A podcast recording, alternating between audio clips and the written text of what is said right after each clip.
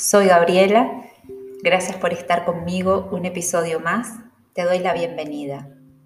Hoy vamos a hablar de emprender. Cuando tomé la decisión de dedicarme a la enseñanza como un nuevo emprendimiento, transitaba por la necesidad de un cambio. Y el punto de partida, hace siete años atrás, fue una formación de yoga. Amo enseñar y tengo innumerables satisfacciones personales y laborales. Pero cuando tomas la decisión de emprender, sabes que habrá momentos muy difíciles. Hoy te comparto algunas de las cosas que me ayudaron en el proceso para crecer en la enseñanza. Hablaremos de la aventura de emprender de manos de una invitada muy especial. Mónica es mi amiga, es uruguaya, radicada en Argentina Trabaja como coach y docente en temas de comunicación y liderazgo. Mónica nos compartirá, según su experiencia, la aventura de emprender. Bienvenida, Mónica. ¿Por qué es tan difícil tomar la decisión de emprender? ¿O qué ideas tiene una persona antes de lanzarse a la aventura de emprender?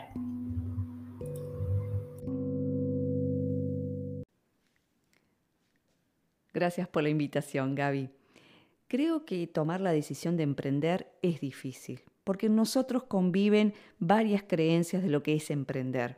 Hay dos por lo menos que están en lucha y que tienen mucha fuerza dentro nuestro. Por un lado, la imagen idealizada que tenemos de ser emprendedores, libertad, una vida sin jefes, autonomía, y por otro lado aparece la inestabilidad económica o peor aún, el miedo a fracasar. A esto sumale los mandatos familiares, los comentarios a veces bien intencionados de familiares y amigos que nos transfieren en cierta medida sus miedos al decirte, ¿estás segura? Mira que está muy difícil la cosa, hay poca plata en la calle. ¿Viste como las películas de ciencia ficción? De repente sentís que estás adentro de una cueva, en un búnker y querés salir. Sabes que no querés pasar un minuto más en ese lugar, pero a la vez dudás si pones un pie afuera y aparece un monstruo y te zampa, y adiós la aventura. Lo más interesante de todo es que quien tiene ganas, tarde o temprano, va a salir de la cueva, va a terminar emprendiendo. Qué bueno lo que nos estás compartiendo. Esas ganas son el impulso para mostrar al mundo tus ideas y materializarlas. Realmente es un punto de partida y de ahí al proceso. Y llega lo difícil, las dudas, emprender o no. Mónica, desde tu experiencia, ¿qué es el éxito y el fracaso en la vida de un emprendedor? Qué buena pregunta. El éxito en el mundo occidental está asociado a ganar mucha plata, básicamente, lo cual no está mal, pero es muy reducido. Una persona que busca ser emprendedora debería preguntarse para qué quiere emprender. Y esa va a ser su medida de éxito. Por ejemplo, una madre o un padre pueden querer flexibilidad horaria para poder estar más con sus hijos. Y si lo consiguen con un emprendimiento, ya son exitosos. Otros pueden buscar una vida más creativa, aventurera o llevar adelante acciones de impacto social. Tener claro el para qué te ayuda a tener claro que una cuenta bancaria o miles de seguidores no es una medida de éxito, puede ser una consecuencia del para qué o no, básicamente. Lo que sí puedo asegurarles por lo que veo trabajando en coaching y lo que dicen las investigaciones es que las personas más plenas están alineadas en lo que hacen y sus valores. Ahora, con el fracaso acá hay otra historia. Está muy de moda las frases de distintas personalidades, de genios de la humanidad, que el fracaso podría ser tu mejor éxito. Es cierto porque si reflexionás podés aprender, pero la realidad es que nadie quiere fracasar. Y ahí vuelvo a lo mismo. Hay que distinguir lo que son los errores comunes que cometemos durante el proceso de ser emprendedores, de entender mejor a los clientes, de errores operativos, logísticos, de difusión, de publicidad, a aquellos errores a veces iniciales que son los más duros y que, eh, por ejemplo, que creer que emprender es la solución para todos nuestros males laborales, que ese jefe tóxico va a desaparecer si, emprendemos, ¿no? Y quizás no lo es. Capaz que lo que necesitas es cambiar de trabajo o pedir un cambio de sector. Emprender no es la solución para todos los problemas laborales y eso es importante tenerlo claro. Para mí, esos son errores. Para mí el fracaso, a mi modo de ver, es trabajar en algo que no te gusta. Qué gran certeza, Mónica, que tu trabajo o emprendimiento se alinee con tus valores y en lo posible, por supuesto, trabajar de lo que te gusta. Aparte de lo que sabemos, ¿qué otras habilidades tenemos que desarrollar para ser emprendedoras? Sin dudas que emprender requiere que desarrollemos determinadas competencias que van más allá de lo que sabemos hacer. Necesitamos organizarnos, porque no vamos a tener un jefe que nos diga qué hacer, ni tampoco que nos establezca objetivos. También vamos a necesitar mucha ah, motivación, resiliencia para saber salir adelante con los obstáculos que a veces aparecen y que no necesariamente al principio vamos a tener todo color de rosas y entonces tenemos que también tener una fuerte automotivación, por eso tan importante es el para qué, tener un norte hacia dónde vamos. Y también vamos a ir descubriendo que necesitamos para desarrollarnos y para tener el emprendimiento en marcha conocimientos contables, eh, de difusión, de manejo de diseño, de visual de marca y así otros eh, comerciales, saberle poner precio a lo que vendemos, que cuesta mucho. Eh, tanto en productos como y sobre todo en servicios.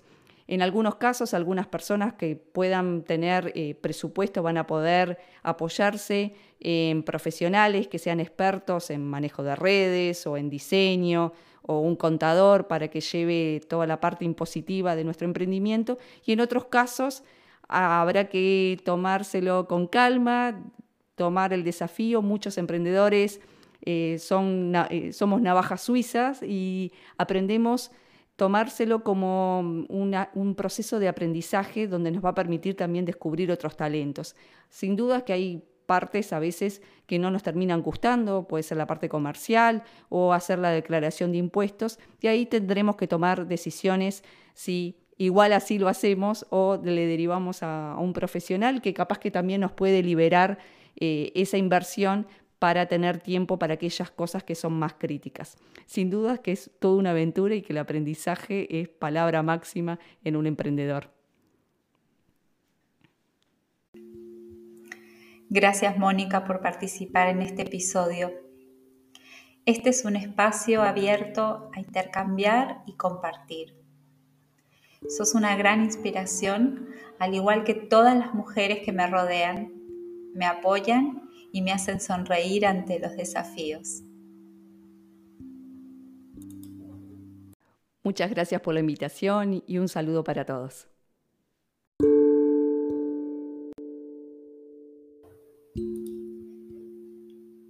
Emprender en el mundo de la enseñanza comenzó con mi formación de yoga. Tuve la suerte de trabajar en un centro desde el principio así que mi experiencia con las clases fue casi inmediata. Gracias a esa etapa pude conocer la gestión interna de un centro, la ida y venida de los alumnos y la alegría de compartir.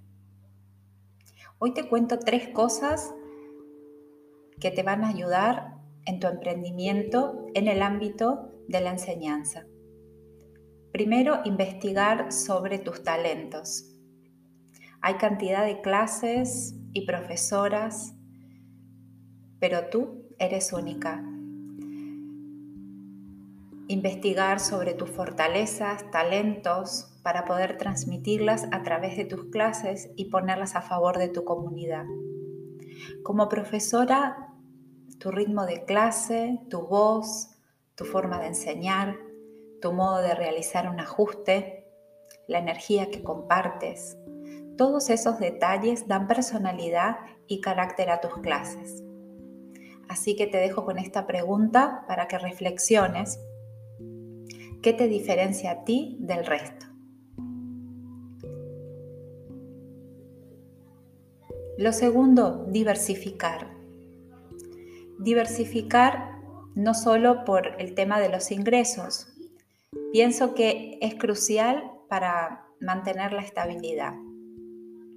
Aparte de las clases, tanto públicas como privadas, trabajo con una plataforma para la distribución de videos, donde grabo clases y cobro una suscripción mensual. Acompañando mi profesión, tengo un pequeño emprendimiento, una tienda online, donde he comenzado con mi propia línea de ropa y trabajo con marcas sostenibles que acompañan la filosofía de vida.